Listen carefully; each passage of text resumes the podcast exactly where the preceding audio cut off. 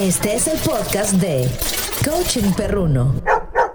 Bienvenidos al podcast de Coaching Perruno. Mi nombre es Dante Solís, soy adiestrador canino y les doy la más cordial de las bienvenidas a este, el episodio número 15. Síguenos en Facebook, Twitter o Instagram como Coaching Perruno. Últimamente he leído en muchas publicaciones a gente preguntando si su perro es original.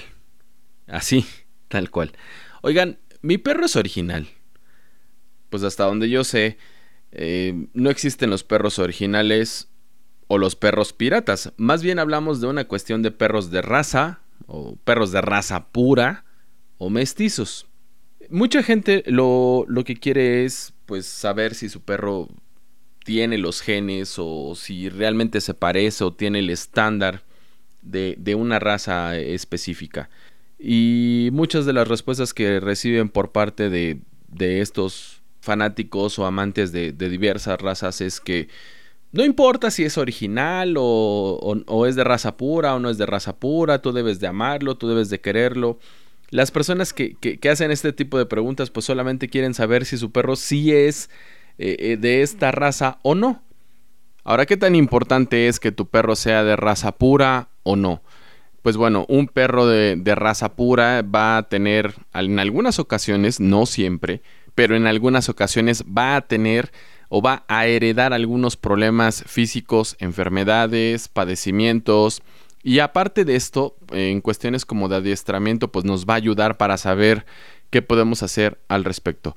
Pero primero vamos a hablar sobre los perros mestizos.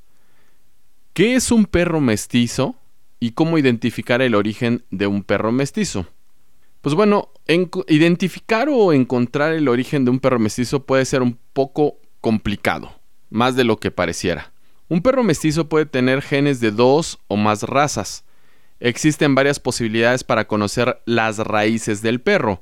Una de estas opciones es analizar el físico del perro e investigar de qué razas viene su aspecto o hacer un examen genético y esta opción pues sería la más precisa. Algunas características físicas del perro se pueden percibir a simple vista.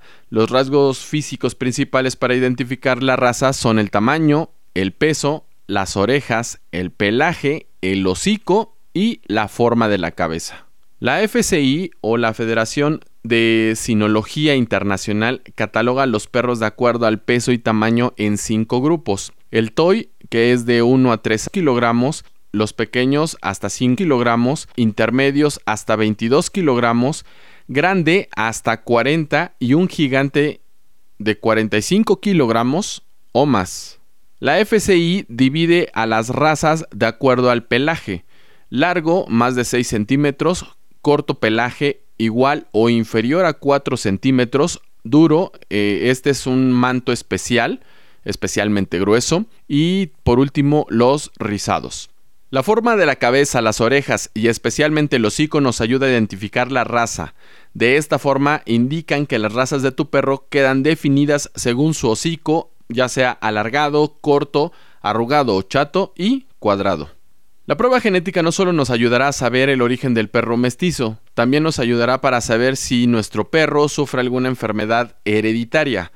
La prueba es bastante sencilla o rápida, no es invasiva y el precio oscila entre los mil y dos mil quinientos pesos aproximadamente. Eh, la predominancia genética está dividida en diversos niveles denominados raza primaria, raza secundaria, raza terciaria. Por ejemplo, si nuestro perro es más husky que pastor alemán, lo que se verá será algo parecido a la raza primaria. Existen hasta cinco niveles, pero la raza primaria es la que tenga mayor parecido genético con nuestro perro. Una vez que se conoce la raza primaria de un perro, se puede determinar su comportamiento, métodos de educación más efectivos, enfermedades hereditarias, entre otras cosas. También puedes utilizar una aplicación que identifique el parecido de tu perro, pero la verdad es que no van a ser exactos como lo esperas. En algunas ocasiones con las fotos, pues no se van a parecer mucho que digamos.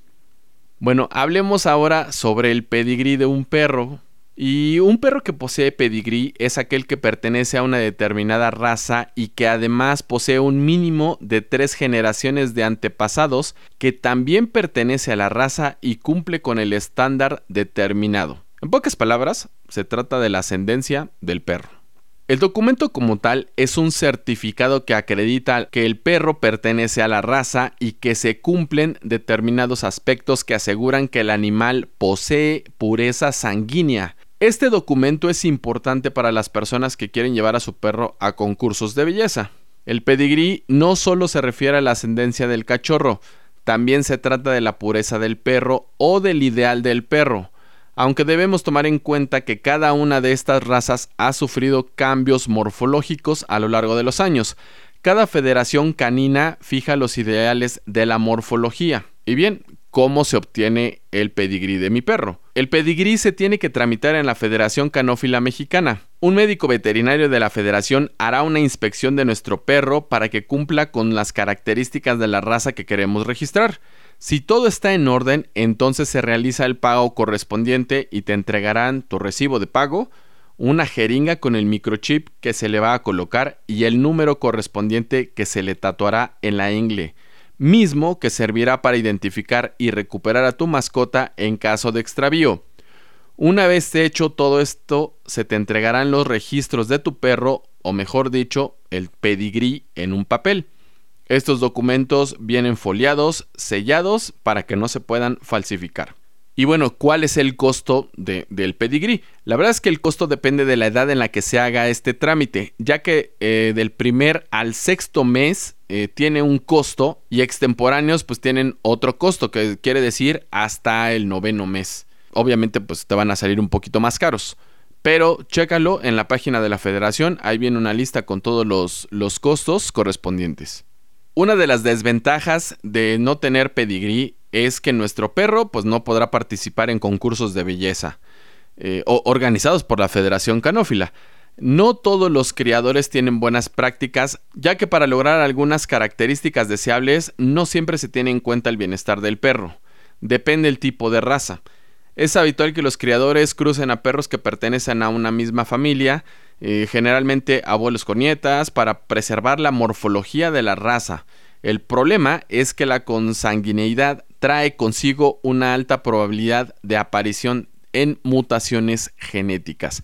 Hace mucho tiempo pues, se decía como que tienes que cruzar a, los mismos perros de, la, de la familia para poder mantener el linaje. Y eso es completamente falso. Hay una mutación que puede causar muchos, muchos daños en nuestros cachorros. Y bien, pues estas son las diferencias entre tener un perro con un pedigrí, con un historial, eh, a tener un perro mestizo.